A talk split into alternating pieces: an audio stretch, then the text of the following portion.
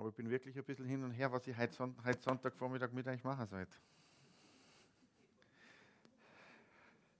Was ist denn deine Erwartung für heute Morgen? Was ist deine Erwartung? Ja.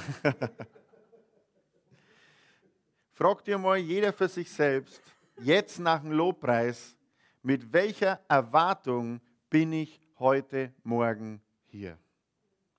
Was erwarte ich heute Morgen?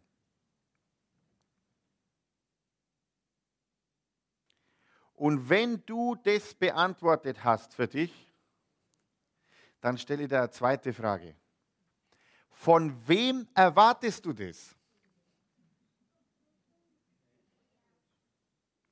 Manchmal kommen wir in den Gottesdienst und wir haben eine Erwartung für den Gottesdienst und wir erwarten das von denen, die dienen. Aber jeder Einzelne, der im Gottesdienst dient, hat nichts zu geben, wenn sie am Gott nicht vorher gegeben hat. Amen. Das heißt, alle, die da vorne stehen, sei es jetzt das Lobpreisteam, sei es jetzt die Andrea, wie es Opfer gemacht hat, sei es jetzt ich in der Predigt, wir sind nichts anderes wie eine Wasserleitung. Bist du schon mal von der Wasserleitung nass gemacht worden? Immer nur vom Wasser. Amen. Das heißt, was immer im Gottesdienst passiert, ist, Gottes Gegenwart fließt zu dir. Wenn du Erwartungen hast, an wen erwartest du? Erwart an den, der es geben kann. Und da gibt es bloß einen. Wer kann dir was geben? Gott. Gott ist der, der es uns gibt. Und manchmal macht es durch Personen, aber er macht es nicht notwendigerweise durch den Pastor, er macht es nicht notwendigerweise durch den Lobpreisleiter. Er macht es vielleicht durch die Person, die gerade neben dir sitzt. Amen. Wenn wir im Gottesdienst sind, auf was schauen wir? Von wo kommt meine Hilfe? Vom Herrn. Amen. From the Lord, sagen die Oberösterreicher. Halleluja ganz ein besonderer Dialekt. From the Lord. Halleluja. Lass uns aufschlagen im 1. Korinther 2, Vers 9. 1. Korinther 2, Vers 9. Sondern wie geschrieben steht, was kein Auge gesehen und kein Ohr gehört und keinem Menschen ins Herz gekommen ist, was Gott denen bereitet hat, die ihn kennen. Ist das nicht super, dass Gott uns so viel bereitet hat, weil wir ihn kennen? Du hörst von ganz vielen Menschen, ja, boah, ihr liebt Gott nicht und, und warum lässt Gott das zu und warum macht Gott das? Warum passiert so viel Schlechtes auf der Welt? Gibt es vielleicht keinen Gott? Aber es gibt ja Gott, oder? Wir wissen das ja alle. Aber was macht den Unterschied, wie viel Gott in unserem Leben tun kann? Da steht was kein Ohr gehört und kein Menschen ins Herz gekommen ist, was Gott denen bereitet hat, die ihn kennen, oder? Na, die ihn lieben. Die ihn lieben. Die Beziehung zu Gott ist keine Verstandesbeziehung, es ist eine Liebesbeziehung. Was Gott denen bereitet hat, die ihn lieben. Aber das ist ja erst der Anfang, von ich vorlesen möchte. Dann in Vers 10. Uns aber hat es Gott geoffenbart durch seinen Geist, denn der Geist erforscht alles, auch die Tiefen Gottes. Denn wer von den Menschen kennt die Gedanken des Menschen als nur der Geist des Menschen, der in ihm ist, so kennt auch niemand die Gedanken Gottes als auch nur der Geist Gottes. Wer ist denn der Geist Gottes? Der Heilige Geist, der kennt die Gedanken Gottes. Und jetzt wir aber haben nicht den Geist der Welt empfangen, sondern den Geist, der aus Gott ist, so dass wir wissen können, was uns von Gott geschenkt ist. Du kannst heute wissen, was dir von Gott geschenkt ist. Durch was? Durch den Geist Gottes, der in dir ist. Durch das weißt du, was Gott dir geschenkt hat. Durch was weißt du es nicht, was Gott dir geschenkt hat? Du weißt es nicht durch deinen Verstand, oder? Hat dein Verstand schon jemals erfassen können, dass Gott schon ewig da war, dass er unendlich ist, dass er alle Macht hat? Konntest dein Verstand erfassen? Na? Durch was konntest du die Dinge Gottes noch nicht erfassen? Durch deine Gefühle. Aber deine Gefühle werden bewegt von dem, was Gott macht. Aber du konntest es durch deine Gefühle nicht erfassen. Konntest du die Liebe Gottes mit deinen Gefühlen ganz erfassen? Ich nicht. Von was konntest du es auch nicht erfassen? Von deinem Willen. Ich will das jetzt erfassen und deswegen erfasse ich das. Na, das funktioniert auch nicht. Wir aber, wissen, wir aber haben nicht den Geist der Welt empfangen, sondern den Geist, der aus Gott ist, sodass wir wissen können, was uns von Gott geschenkt ist. Wir haben etwas nicht empfangen, als wir uns für Jesus Christus entschieden haben. Da haben wir etwas nicht empfangen. Was haben wir nicht empfangen? Wir haben nicht den Geist der Welt empfangen. Das heißt, die Welt hat einen Geist. Amen. Die Welt hat einen Geist, die Welt hat eine Haltung, die Welt hat eine Einstellung. Was ist denn die Welt, wenn die Bibel über die Welt spricht? Spricht sie über die große, weite Welt? Na, es spricht über alle Menschen, die keine persönliche Beziehung zu Jesus Christus haben. Und die haben einen bestimmten Geist. Das ist der Geist, den wir nicht empfangen haben. Preis dem Herrn, den habe ich nicht. Wenn du den Geist der Welt nicht empfangen hast, sondern einen anderen Geist, dann funktioniert der Geist der Welt für dich auch nicht. Weil du hast ihn ja gar nicht. Hast du schon mal drüber gedacht? Vielleicht hast du Dinge vorher gemacht, so wie es alle in der Welt machen. Und jetzt hast du aber den Geist der Welt nicht empfangen, sondern einen anderen Geist. Der Geist der Welt funktioniert für dich gar nicht. Und du denkst vielleicht, ma, warum? Ich meine, mit meinen ganzen Freunden in der Welt und mit meinen Bekannten in der Welt und die sind alle so anders und, und die können drei Stunden über nichtige Themen sich unterhalten und ich verstehe nicht, wie das geht.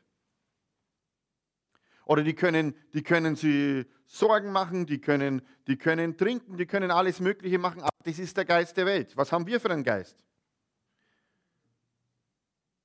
Denn wir haben nicht den Geist der Welt empfangen, sondern was? Den Geist, der aus Gott ist. Du hast Geist Gottes empfangen. Wenn du was gekriegt hast, dann brauchst du es nicht mehr holen. Amen. Sprich mal über dich selber und mach dir das einmal richtig bewusst. Ich habe den Geist Gottes empfangen. Das kannst du laut oder leise machen, aber ich habe den Geist Gottes empfangen.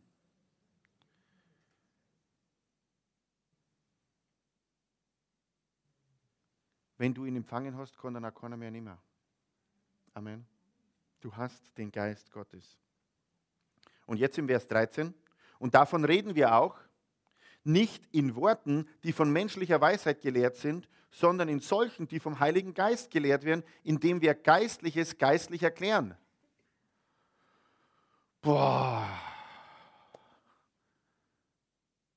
Wenn wir die Schriftstelle nehmen.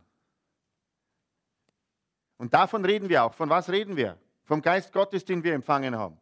Nicht in Worten von menschlicher Weisheit, sondern in solchen, die vom Heiligen Geist gelehrt sind. Wie erklären wir geistliche Dinge? Wir können geistliche Dinge nur geistlich erklären. Wir können geistliche Dinge nur erklären mit dem Wort Gottes, nicht mit dem Geist der Welt. Wir können es nicht mit, haben wir vorher schon gesagt, wir können es nicht mit unserem Verstand machen, aber wir warten oft auf unseren Verstand, dass wir Dinge aus dem Verstand raus erklären können. Das kannst du nicht. Du kannst es nicht aus dem Verstand erklären. Du kannst es nicht. Hat jemand letzte Woche einen kritischen Gedanken gehabt?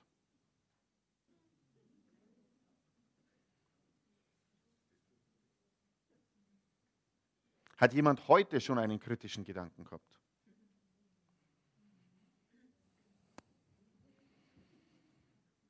Was ist der Ursprung? Ähm, hat irgendjemand einen Gedanken gehabt, der dem Wort Gottes widersprochen hat in dieser Woche?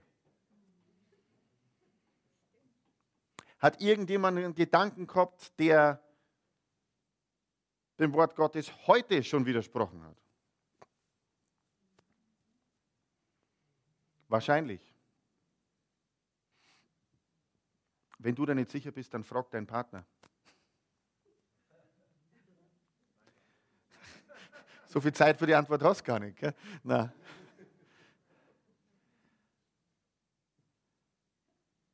Hast du den Gedanken im Glauben gehabt? War das ein Gedanke, der Gedanke, der dem Wort Gottes widerspricht, war das ein Gedanke voller Glauben? Na, oder? Wenn es kein Gedanke voller Glauben war und wenn der Wort Gottes widerspricht, was ist es dann für ein Gedanke? Alles, was nicht aus Glauben geschieht, ist Sünde. Wie viel Kraft Gottes wir, wir in unserem Leben erleben, hängt ganz viel damit zusammen, wie ehrlich wir zu uns selber sind. Finde nicht tausend Entschuldigungen für die Gedanken, die nicht mit dem Wort Gottes übereinstimmen, weil es gibt keine Entschuldigung.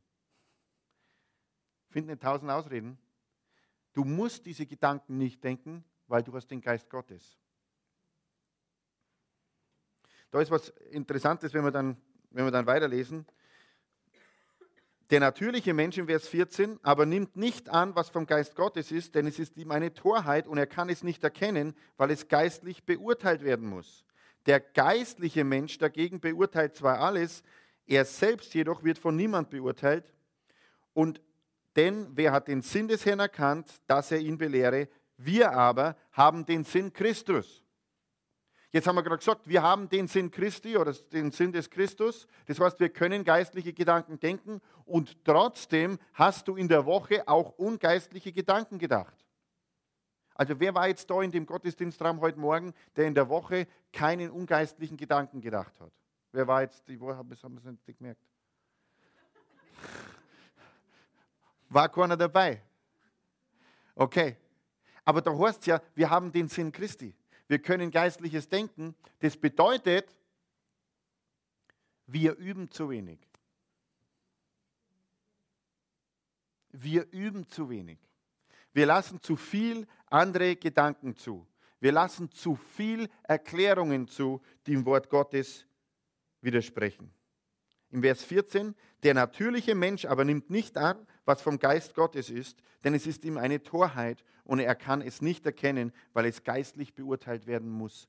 Jedes Wort Gottes musst du geistlich beurteilen, weil natürlich funktioniert es nicht. Dein Leben funktioniert dann geistlich, wenn du dein Leben geistlich beurteilst. Versteht ihr, was ich meine damit?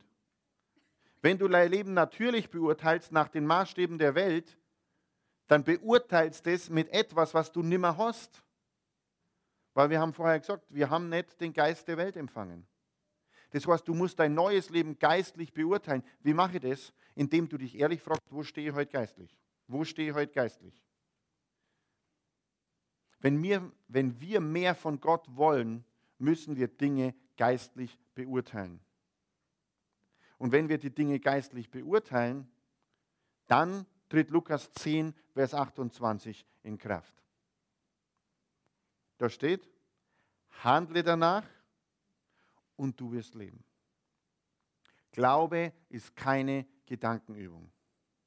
Wenn du gegen irgendjemanden, den du kennst, was hast, wenn, du, wenn dich irgendjemand nervt, wenn, die, wenn du denkst, dass dich irgendjemand ungerecht behandelt, wenn, äh, wenn du denkst, dass jemand dich betrügt, dann gibt es eine einzige Behandlung dafür.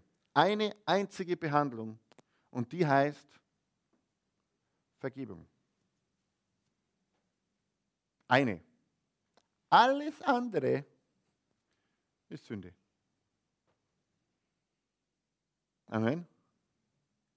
Aber wir haben stundenlange Begründungen in unserem Kopf, warum das trotzdem richtig ist, dass wir so denken, wie wir denken, aber es ist falsch. Die Bibel ist klar. Geistliches geistlich beurteilen.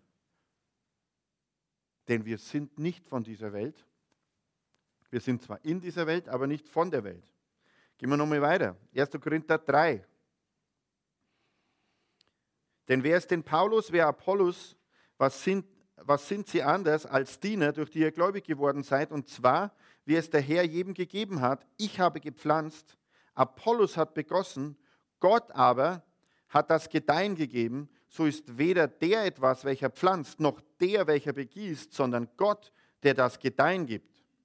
Der aber, welcher pflanzt und der, welcher begießt, sind eins, jeder aber wird seinen eigenen Lohn empfangen, entsprechend seiner eigenen Arbeit. Das ist doch spannend. Da schreibt Paulus einen Brief an die Korinther, offensichtlich, weil sie das hören müssen, was er schreibt. Sonst hätte er es nicht geschrieben, oder? Er hat ja nicht bloß zur Gaudi geschrieben. Er hat geschrieben, weil sie das hören müssen. Vorher haben wir, und vorher schreibt er, damit sie das auch verstehen, was jetzt kommt, wir müssen Geistliches geistlich beurteilen. Jetzt, wie können wir das auf unsere Situation ertragen? Wer ist denn Paulus und wer Apollos? Was sind sie anders als Diener, durch die ihr gläubig geworden seid? Und zwar, wie es der Herr jedem gegeben hat. Wenn wir das jetzt übertragen würden, dann kann man sagen, wer sind denn Robert oder Manfred? Amen. Und wer wer ist, das kennt sie ausmachen, ist aber auch egal, sagt die Schrift. Paulus sagt jetzt, ich habe gepflanzt, Manfred hat begossen, Gott aber hat das Gedeihen gegeben. Und jetzt wird spannend. So ist weder der etwas, der pflanzt, also ich bin nichts, noch der, welcher begießt, also der Manfred ist auch nichts, sondern Gott, der das Gedeihen gibt. Was macht die Gemeinde aus? Das, was im nächsten Vers kommt. Der aber, welcher pflanzt und der, welcher begießt, sind eins. Jeder wird seinen eigenen Lohn empfangen, entsprechend seiner eigenen Arbeit. Und da reden wir nicht über die zwei Leute, die predigen. Da reden wir über die Person, die Kinderdienst macht. Ist die Person, die Kinderdienst was macht? Na, auch nichts. Gott ist es, der das Gedeihen gibt. Amen. Ist es die Person, die die Ansagen macht? Tut mir leid, auch nichts.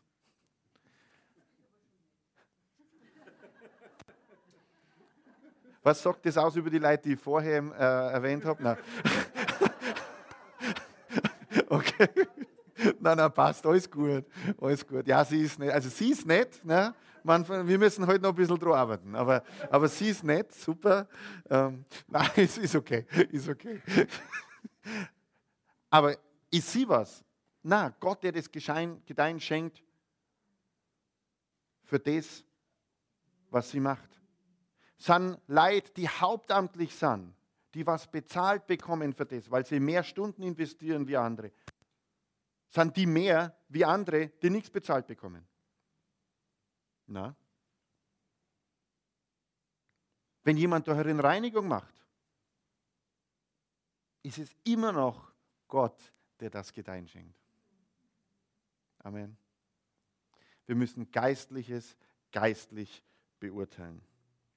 Und jetzt kommt der Vers, der uns alle betrifft, denn wir sind Gottes Mitarbeiter, ihr aber seid Gottes Ackerfeld und Gottes Bau. Gemäß der Gnade Gottes, die mir gegeben ist, habe ich als weiser Baumeister den Grund gelegt, ein anderer aber baut darauf, jeder aber gebe acht, wie er darauf aufbaut. Einen anderen Grund kann niemand legen, außer dem, der gelegt ist, welcher ist Robert Tomaschek.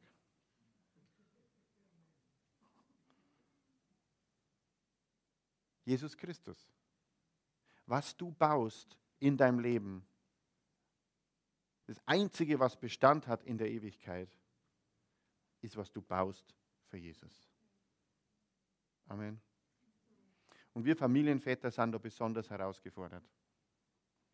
Sage ich mal so weil wir empfinden die Verantwortung für unsere Familien. Oder wenn du alleinerziehend bist, dann bist du genauso herausgefordert. Du empfindest die Verantwortung für deine Familie. Du musst schauen, dass die Familie alles hat. Und das beschäftigt uns. Und das ist eine große Verantwortung. Ich empfinde das als eine große Verantwortung. Aber es ist eine Verantwortung, der mich vollstehe. Aber nichts von dem, was ich da baue, hat auf Ewigkeit Bestand. Drum gebt acht, wie ihr baut. Was hat in Ewigkeit Bestand? Das Einzige, was in Ewigkeit Bestand hat, ist, was ich im Leib Christi baue. Es gibt einen großen Auftrag, den uns Jesus Christus gegeben hat. Was war das für ein Auftrag? Bekehrt euch zu Jesus und seid treu in der Gemeinde. Na, geht hin in alle Welt, verkündet das Evangelium und macht zu Jüngern. Das ist der große Auftrag. Das heißt, das ist das, was auf ewig Bestand hat. Und ich gehe jetzt einmal nochmal zu Apollos und zu Paulus. Da spricht Paulus über Personen. Aber ich lese das jetzt nochmal vor. Wer ist denn Paulus, wer Apollos? Was sind sie anders als Diener, durch die ihr gläubig geworden seid? Und zwar, wie es der Herr jedem gegeben hat. Ich habe gepflanzt, Apollos hat begossen, Gott aber hat das Gedeihen gegeben. So ist also weder der was, welcher pflanzt, noch der, welcher begießt, sondern Gott, der das Gedeihen gibt. Weißt du, was man für Apollos und für Paulus genauso einsetzen kann? Der Lobpreisstil oder der Lobpreisstil. Der Gottesdienststil oder der Gottesdienststil. Es ist der Gottesdienststil nicht besser wie der andere Gottesdienststil. Es ist der Lobpreis nicht besser wie ein anderer. Es sind die Baptisten nicht besser wie die Pfingstler und wie die Methodisten und wie die Katholiken, wenn sie von neuem geboren sind, weil das Einzige, was wirklich was baut, ist das, was Gott selber baut. Warum hat Paulus das damals da an die Gemeinde, warum hat Paulus das an die Korinther geschrieben? Weil es haben sich Fanclubs gebildet. Könnt euch nicht vorstellen, gell? Fanclubs gibt es bei uns alles nicht. Nicht einmal im Fußball haben wir Fanclubs. Wir wollen nur alle, dass jeder gut spielt und jeder gewinnt und möglichst viele Tore auf beiden Seiten geschossen werden. Das ist, unser, das ist unsere Intention. Ja, ich merke schon, ich kenne mich nicht aus beim Fußball, aber es macht da gar nichts. Siehst du, für solche Leute hat, ist die Schriftstelle. Genau.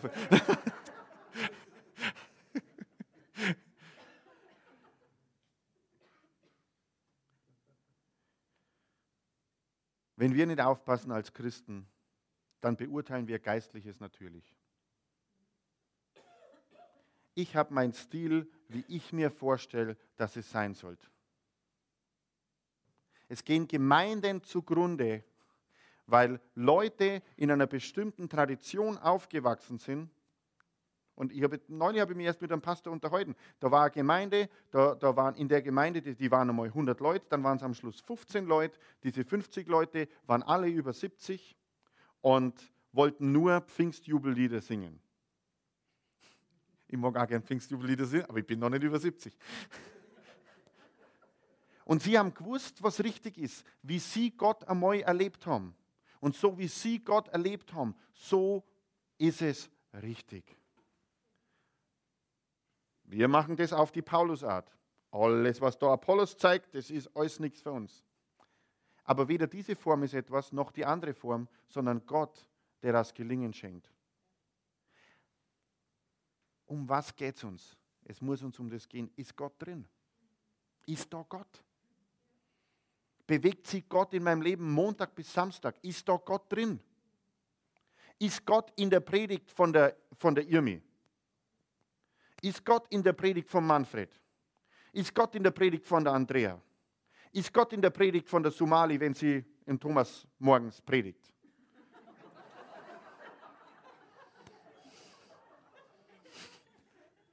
Der war spontan inspiriert, ich weiß auch nicht warum, aber.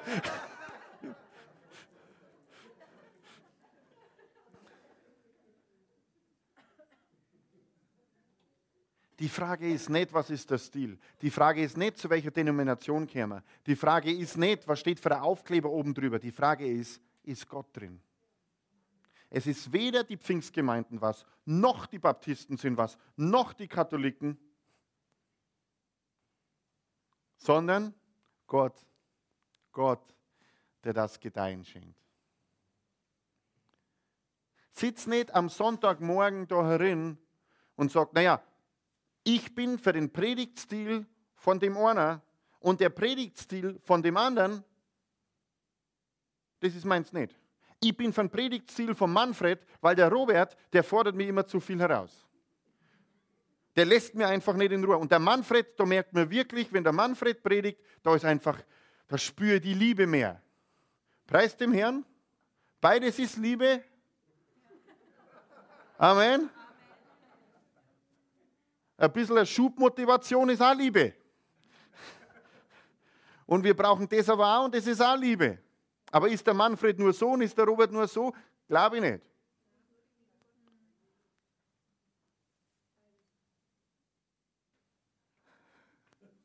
Glaube ich nicht.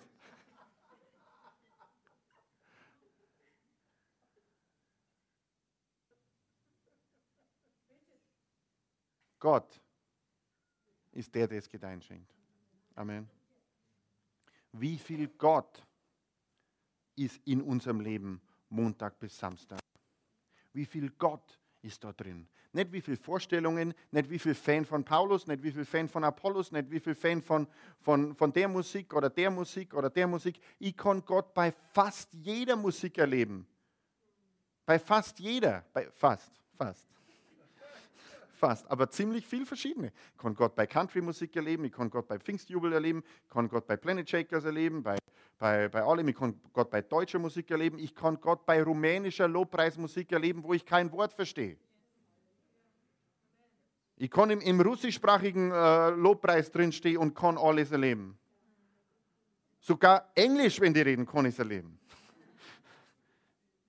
Aber ist Gott drin? Ist Gott drin? Wir haben nicht den Geist der Welt empfangen, sondern den Geist Gottes. Und wir beurteilen Geistliches geistlich. Aber bitte bleib nicht in der Beurteilerrolle, sondern in der Gestalterrolle.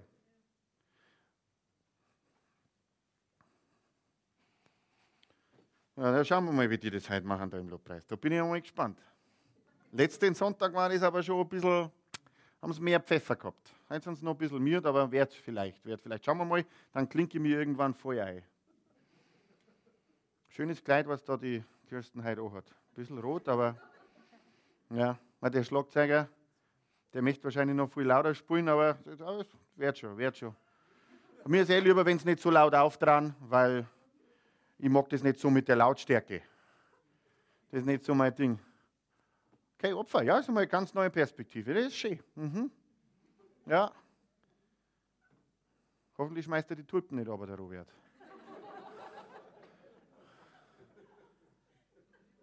Ja, schauen wir mal. Letzten Sonntag, da war er ja total überdrüber. Vielleicht hat er sich wieder ein bisschen beruhigt seitdem.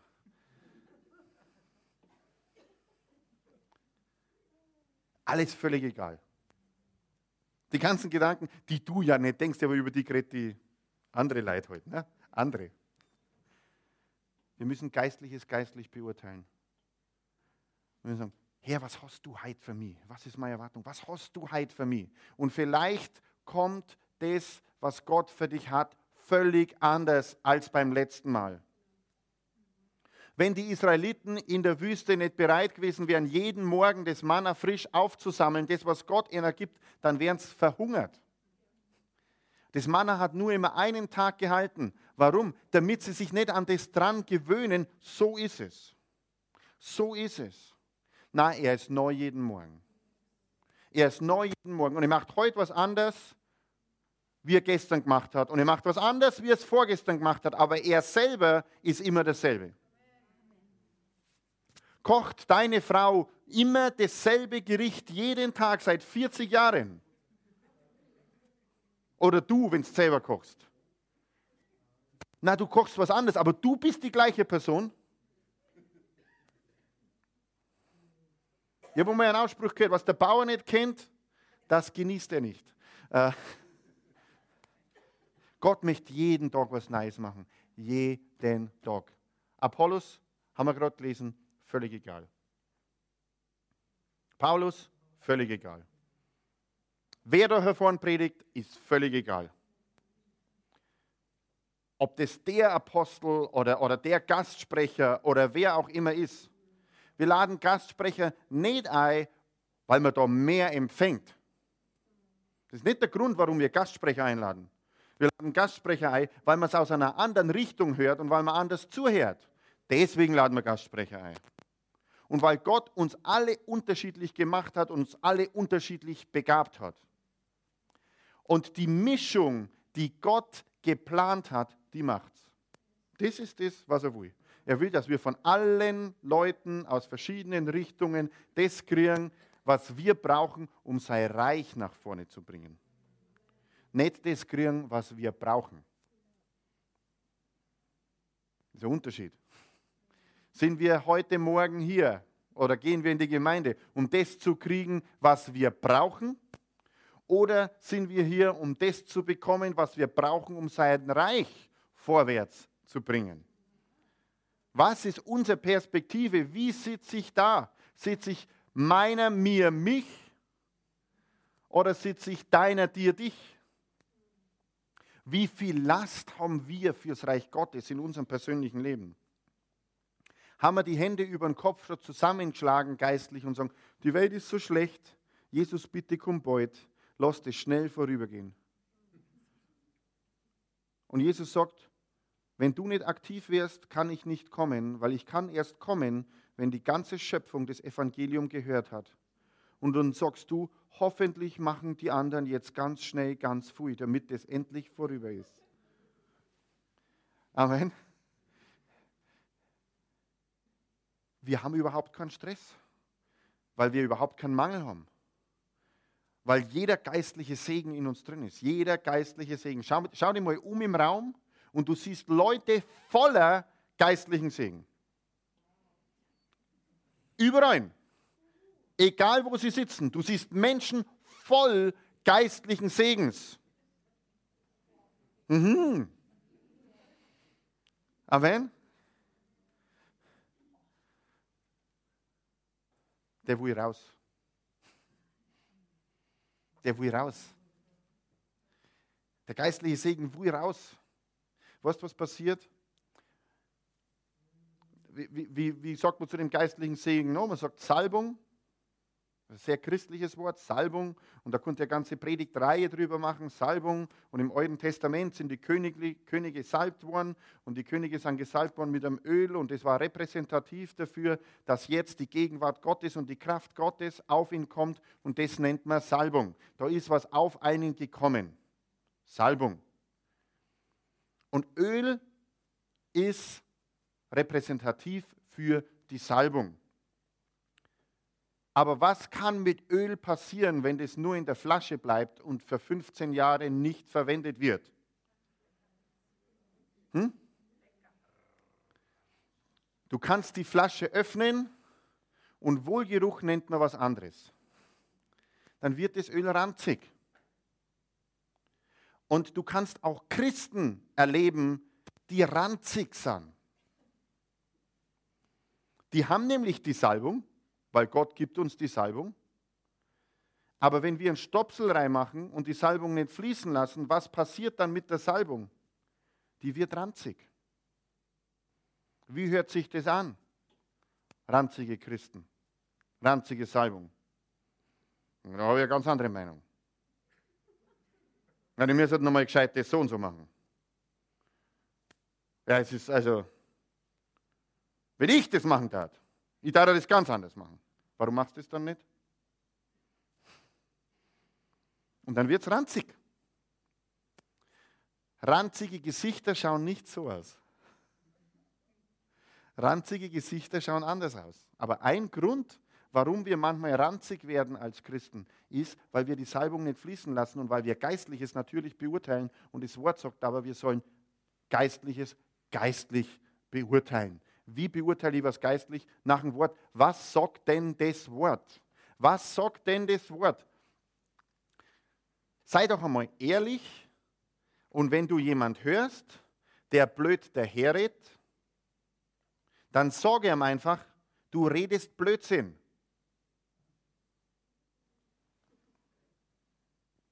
Wenn jemand murrt und meckert, dann ist es der Weg in die Wüste. Und manchmal gehen Menschen in die Wüste, weil ihnen niemand sagt, du gehst gerade in die Wüste. Ich erzähle euch ein Beispiel. Ich fahre heute noch mit dem Zug übrigens weg. Heute Nachmittag fahre ich mit dem Zug weg und ich habe ein Ticket gebucht nach Frankfurt, weil die brauchen Bayern Power in Frankfurt. Also ich fahre nach Frankfurt. Jetzt, wenn ich in den Zug einsteige, ich fahre von Traunstein weg, 14.26 Uhr, wenn ich in den Zug einsteige, und das sind zwei Züge um 14.26 Uhr, und ich steige in den Zug ein, der um 14.26 Uhr fährt, und steige in den Zug ein, ohne dass ich es merke, der nach Innsbruck fährt. Der fährt ja in dieselbe Richtung. Aber das ist der eine Teil, der fährt nach Innsbruck und der andere Teil, der fährt nach Frankfurt. Rosenheim birgt dann der ab. Ja? Hängt am selben Zug. Wenn ich jetzt in dem Wagenteil sitze, der irgendwann nach Innsbruck abbiegt, der abgekoppelt wird,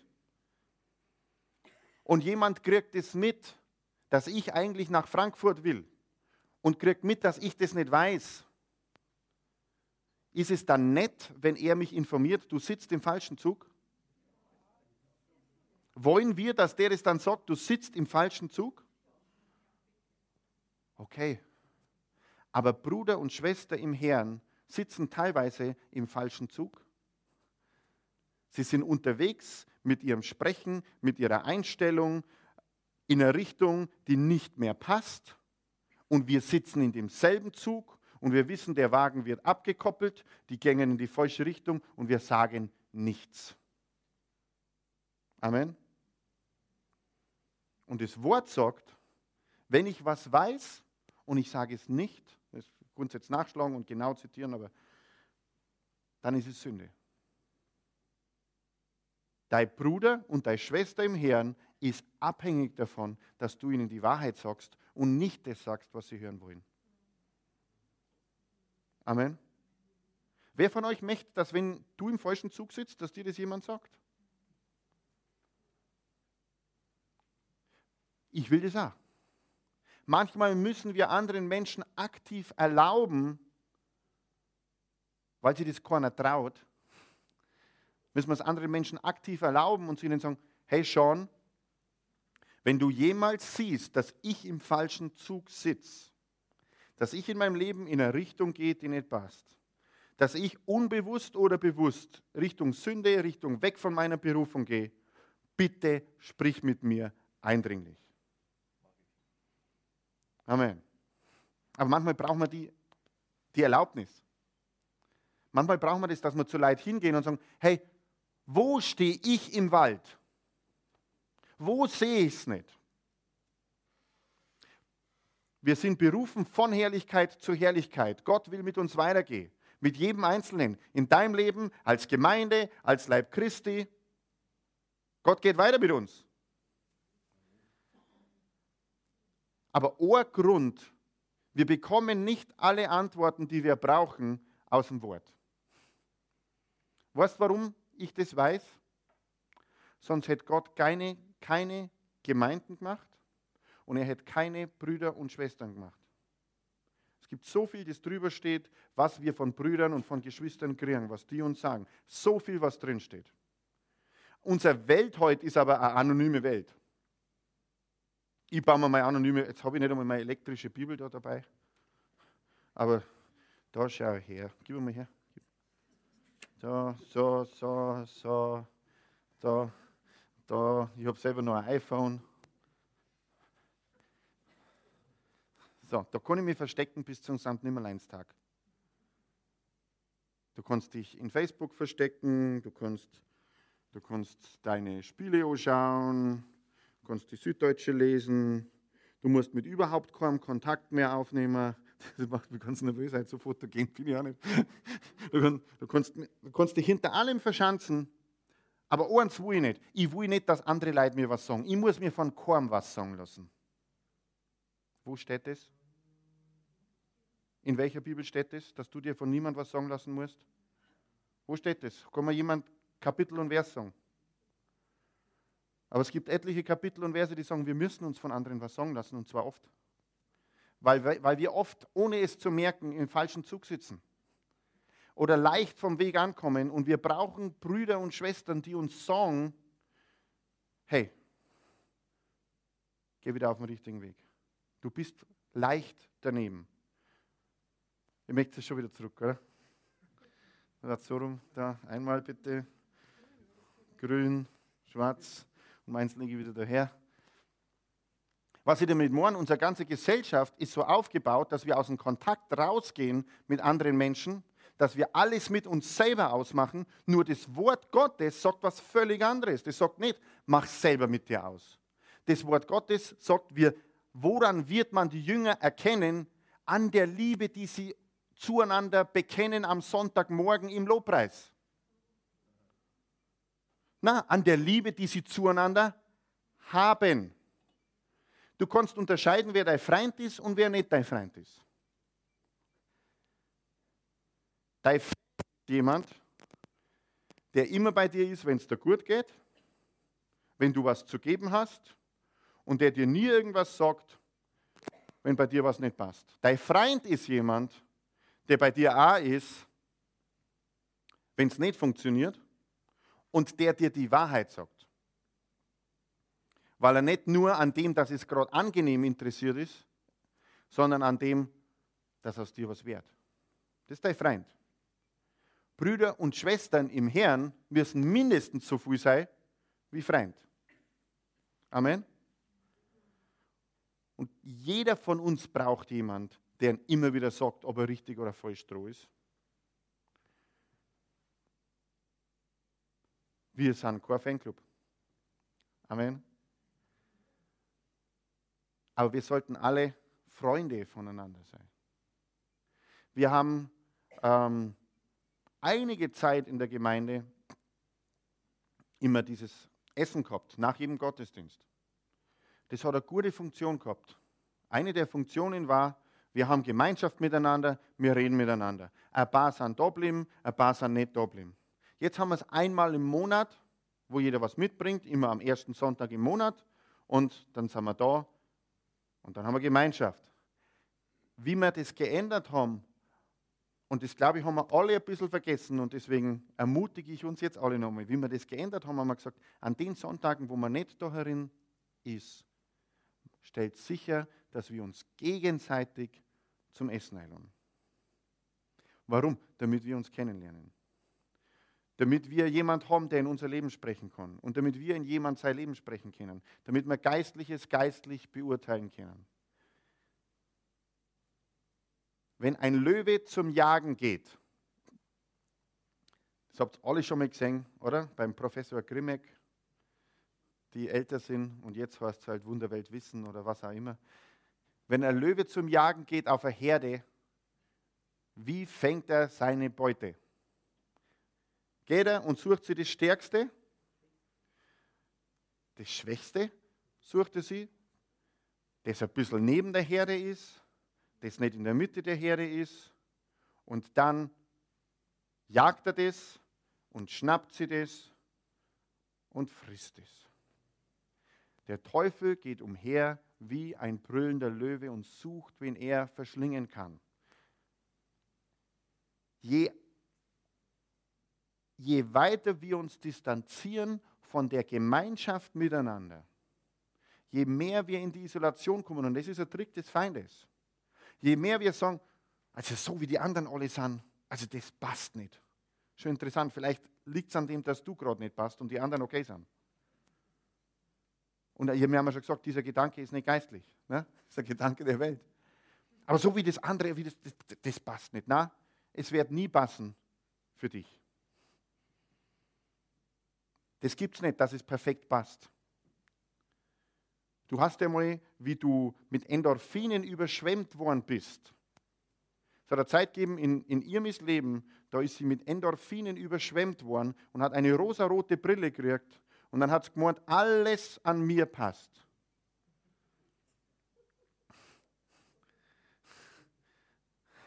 Und dann über die Jahre hat es herausgefunden, wie das Endorphin wieder abgebaut worden ist, dass halt doch nicht alles hunderttausendprozentig gut ist bei mir. Also es kommen auch Teile an mir, die, die nicht hundertprozentig passen. Niemand da herin passt hundertprozentig. Aber was noch weniger passt, ist, von der Herde sich zu entfernen. weil du dann Korn mehr hast, der in dein Leben spricht und weil du dann einfache Beute wärst. Lass uns Geistliches geistlich beurteilen. Manchmal ist es ein bisschen anstrengend, Leute kennenzulernen. Vor allem Leute, die anders sind. Und was wir schon gleich gar nicht wollen, ist, dass die dann uns was sagen, was uns vielleicht nicht passt. Ich meine, was, was glauben die, dass die mir sagen können? Also, ich, meine, ich weiß schon ganz genau, ich bin so viele Jahre im Herrn, ich weiß ganz genau, was eigentlich Sache ist. Und meine Körperhaltung, die ich gerade habe, zeugt von unaussprechlich großer Demut. Amen. Na, Gott widersteht den Stolzen, den Demütigen aber schenkt er seine Gnade. Amen. Preis dem Herrn. Was war denn das jetzt für eine Predigt? Aber es war gut. Aber es war gut. Halleluja. Ich bin so froh, wenn ihr Apollos Predigten genießt. Aber Apollos ist nichts. Bin so froh, wenn ihr Paulus Predigten genießt. Paulus ist auch nichts, sondern nur das, was in der Predigt ist. Die Gegenwart Gottes, das ist was. Und wie viel Gegenwart Gottes wir am Sonntagmorgen erleben, hat viel mit unserer Erwartung zu tun. Wir ziehen die Gegenwart Gottes in den Gottesdienst. Und ich finde, wir haben eine schöne Gegenwart Gottes im Gottesdienst. Und ich weiß, nach oben gibt es keine Begrenzung. Amen. Gott hat immer mehr für uns. Lass uns miteinander aufstehen. Ich rufe das Lobpreisteam nach vorn.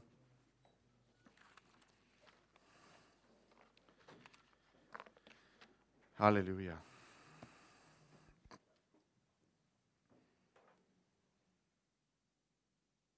Hm.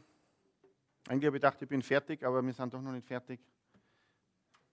Ähm, sei nicht Hörer allein. Nimm nicht diese Botschaft bis zur Türe mit und fahr dann nach Hause und denkst, man, das war eine gute Botschaft. War ein bisschen herausfordernd, aber war, war gut, war, war echt gut. Na, um das geht es nicht. Das, Du musst, bevor du deinen Platz verlässt, vornehmen, was du machst mit dieser Botschaft. Amen. Triffst du jetzt im Moment eine Entscheidung, dass du zu Menschen hingehst und sagst, hey, wenn du merkst, dass ich im Wald stehe, dass ich im falschen Zug sitze, dass ich mich in bestimmten Bereichen meines Lebens falsch verhalte, dann bitte komm auf mich zu. Die Entscheidung muss treffen. Weil das bringt Wachstum. Es bringt auch Herausforderungen, aber es bringt Wachstum. Die Entscheidung muss treffen.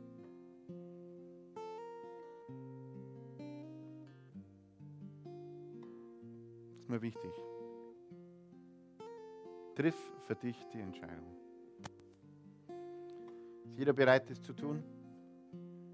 Entscheidung zu treffen?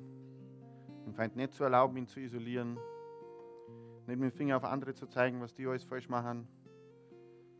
Wisst ihr, das habt ihr schon mal gesehen, gell? wenn man mit dem Finger auf jemanden zeigt und zeigen drei auf dich und einer auf Gott. Hat Aram schon verkehrt gemacht. Er hat gesagt, die Frau, die du mir, die Frau, die du mir gegeben hast und drei Zungen auf ihm. Halleluja. Vater, ich danke dir wir alle die Augen zu. Vater, ich danke dir, dass, dass du uns so magst. Du liebst uns mit deiner ganzen Liebe. Es gibt nichts, was uns trennt von deiner Liebe. Herr, lass uns ehrlich sein. Lass uns demütig sein. Nicht stolz, dass wir glauben, wir wissen alles. Außer das, was du uns gegeben hast, wissen wir gar nichts. Dein Wort ist Wahrheit. Jesus sagt, ich bin die Wahrheit. Nichts außer dir ist die Wahrheit. Nur du bist die Wahrheit und du bist das Wort, das ist die Wahrheit. Und was wir getrennt vom Wort wissen, ist alles nichts wert. Wir wollen Geistliches geistlich beurteilen. Danke, Herr. Jeder pflanzt und baut, jeder da herin, egal in welchem Dienst er mitarbeitet, egal was er macht in der Gemeinde, jeder baut mit. Und wir danken, der Vater, dass du uns so zusammengefügt hast. Ich preise dir dafür. Lass alle Heid mit der Predigt Täter des Wortes werden. Und lass uns ganz aktiv werden, indem dass wir an geistliche Leute herantreten. Nicht an irgendjemand in der Welt, sondern an geistliche Leute herantreten und zu ihnen sagen, du, wenn du was siehst in meinem Leben, dann red mit mir. Du darfst in mein Leben sprechen. Danke, Herr. Der segne jeden, der da ist, mit Kraft, mit Liebe. Bete für volle Erkenntnis dessen, zu was du jeden Einzelnen berufen hast. Danke, Herr, dass du es kurz vorbereitet hast. Für jeden. In Jesu Namen. Amen. Amen. Ich freue mich einfach sehr, dass ich euch alle sehe, dass ihr da seid, dass ihr voller Erwartung seid.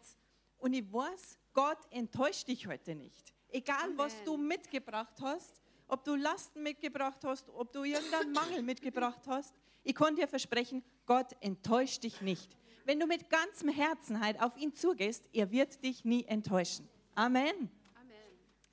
Ja, ich darf euch einige tolle äh, Infos noch weitergeben. Kommenden Sonntag, 29. März, haben, haben wir wieder Super Sunday.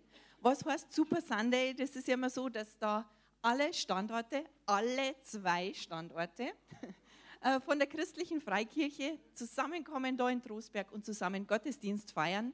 Da ist die Hütte voll. ähm, da feiern wir Jesus zusammen und es wird eine ganz besondere Zeit. Nicht nur, weil auch die Mühldorfer da sind, nicht nur, weil ihr da seid, sondern wir haben dann auch einen Gastsprecher noch zusätzlich eingeladen und zwar den Kent Booth. Und ich kenne jetzt den Kent Booth nicht persönlich, aber es ist jemand im Raum, der kennt ihn ziemlich gut. Und jetzt interviewen wir mal den Sean. Der kommt nämlich aus dem gleichen Land wie der Kent, oh, nämlich aus den USA. Und jetzt, Sean, bitte sag einfach in zwei Sätzen, wer er ist. Kent Booth war jahrelang äh, Jugendpastor äh, bei Rema Bible, äh, Bible, Church in Tulsa und war, war derjenige, der gedient hat auf dem Seminar, wo ich mich fest für Jesus entschieden habe der ist so ähnlich groß wie ich, ähnlich begabt wie ich, aber zehn Jahre älter, zehn Jahre mehr Erfahrung, ist wirklich ein toller Typ. Okay, also da dürfen wir uns freuen. Kommt bitte alle und ja, empfangen wir wirklich diese Dienstgabe von Gott, die er uns da schickt, über den großen Teich, von den USA bis nach Trostberg, bis zum Nabel der Welt, ja, da in Trostberg. Aber wisst ihr, warum der hierher kommt? Weil wir Gott wichtig sind und weil er möchte, dass wir wirklich Fülle kriegen von ihm. Halleluja, ich freue mich total. Gut, dann das nächste, das ich ansagen darf, ich möchte nochmal an das Begegnungswochenende erinnern, das ist vom 15. bis 17. Mai. So dieser fixe Anmeldeschluss, der war eigentlich Mitte März, haben wir auch gesagt gehabt. Es ist aber jetzt mit dem Gästehaus vereinbart worden, dass wir bis Ende März immer noch die Möglichkeit haben, also Leute hinzuzunehmen. Das heißt, wenn Gott schon immer an deinem Herzen zupft hat und gesagt hat, Begegnungswochenende mit mir, zwei Tage, drei Tage, einfach nur Zeit mit mir, ähm, dann hast du jetzt noch die Chance, dich anzumelden. Und zwar, wo meldet man sich an? Schaut mal alle so hinter zu, zum, in dem Bereich Bücherstüberl. Kennt ihr oder habt ihr heute beim Reige was Neues gesehen? Wir haben da so einen grünen Infotisch jetzt stehen, unübersehbar. Das ist der Infotisch und da kriegt ihr alle Informationen, da liegen die Flyer auf, da könnt ihr euch anmelden. Äh, die Lena ist halt da, um euch nur behilflich zu sein, wenn ihr Fragen habt, wenn ihr Hilfe braucht. Und also Infos und Anmeldungen am grünen Infotisch. Ich finde, der schaut richtig gut aus. Ja, äh, eine Sache liegt dann auch noch auf, auf dem Tisch und zwar ist dieser Informationsflyer zum Frauentag. Und zwar gibt es eine Deutschlandtagung. Frauen mit Vision Deutschlandtagung heißt es. Das Ganze findet von 30.04. bis 3.05. statt. Das ist eine Zeit, wo Frauen zusammen sind und Gott erleben, wo ganz speziell Frauenthemen angesprochen werden, wo man wirklich als Frau einmal so eine Auszeit nehmen kann von Familie, von Beruf, von Mann, was auch immer, wo man mal so eine kurze Pause braucht ähm, und sich auffüllen lassen kann von Gott. Und es ist so, äh, die Irmi ist da der Ansprechpartner, die ist da mit dabei, die organisiert es. Es fährt ein Kleinbus von Drosberg nach Willingen, das ist im Sauerland, also es ist ein Stück halt zum Fahren. Aber ich denke, wenn man zusammen mit einem Kleinbus unterwegs ist, dann ist das ganz viel Spaß. Also Infos hinten und wenn ihr noch mehr Infos braucht, dann bei der IRMI. Ja, ich habe euch jetzt alles erzählt und jetzt darf ich das Mikro weitergeben an die Andrea. Guten Morgen. Moin, moin. Äh, Gott ist auch treu in den Finanzen. Das kann ich wirklich aus ganzem Herzen äh, euch mitgeben. Und ich möchte euch eine kurze Geschichte erzählen. Ich habe ja lange Jahre in der Bank gearbeitet, über 20 Jahre. Bei uns waren auch immer so Finanzcoaches immer wieder da und äh, so, so Personal Trainer. Und unter anderem war jemand da, der hat das Buch geschrieben, äh, Der Weg zur finanziellen Freiheit. Kauft es das Buch nicht. Jedenfalls war da ein Punkt drinnen, der mich vordergründig zuerst angesprochen hat von, von diesen Punkten. Und der hat, der hat geheißen, spende 10% von deinem Einkommen, weil dann fühlst du dich reich. Jetzt ist dieses, äh, dieses Prinzip ist biblisch, aber es ist rausgenommen worden aus dem ganzen Kontext und hat dann irgendwie nicht funktioniert. Und zwar aus dem Grund, weil man einfach dann, ja, wenn du nur gibst, wenn du dich reich fühlst, dann wirst du es wahrscheinlich nicht oft machen. Also dieses Prinzip äh, habe ich mir durchgelesen und gedacht, oh nein, ist nichts für mich. Und es ist einfach auch losgelöst von Gott. Und ich habe mir dann so gedacht, jetzt gestern, wenn ich so überlegt habe, ich soll die Opferbotschaft machen, Oft ist es auch bei uns Christen so, dass wir wirklich dieses Geben, glaube ich, losgelöst machen, oft von unserem Versorger, dass wir nur noch auf die Versorgung schauen und nicht mehr auf unseren Versorger. Ich habe eine Schriftstelle dazu. Schauen wir uns mal an im Matthäus-Evangelium, Kapitel 6. Ich möchte gern ab Vers 31 mit euch lesen.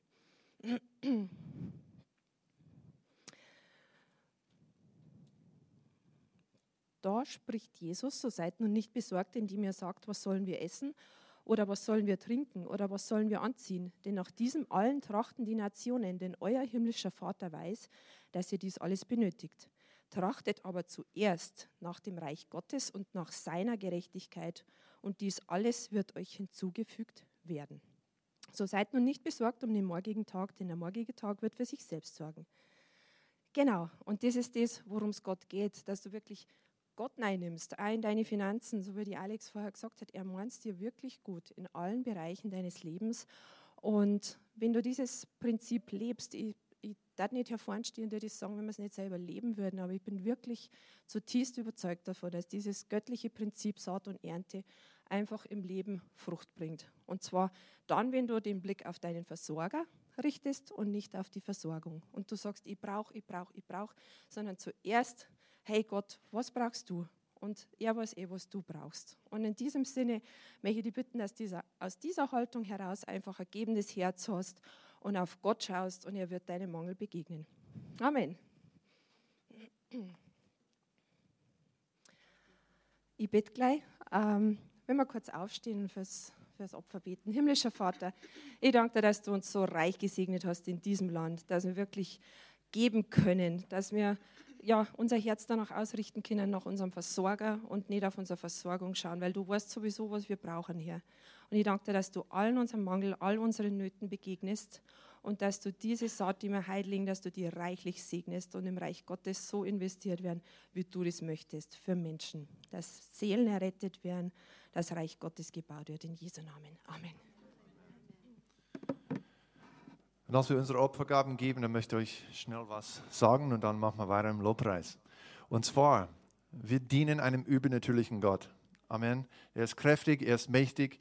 Und auch wenn du heute reingekommen bist, du hast was mit dir mitgeschleppt, vielleicht auch unbemerkt, weil das machen wir alle. Wir schleppen Sachen mit, ohne zu merken, die Last wird immer größer, das wird immer schwerer. Und der Herr ist heute da. Und du kannst all deine Sorgen auf ihn schmeißen. Und als wir singen, dann überlege wirklich, was du singst und was es mit deinem Leben zu tun hat. Und wenn, wenn du was in deinem Herzen, in deinem Leben entdeckst, wo du über das Sorgen magst, dann schmeißt es dann sofort auf den Herrn. Herr, vergib mir, dass ich das getragen habe. Du sorgst für mich. Du bist mein Versorger. Du bist mein Helfer. Ich gebe es dir. Amen. Da kannst du entlastet und entspannt kannst du Gott preisen, ihn loben und ihm wirklich ein super Opfer des Lobpreises bringen. Amen. Amen.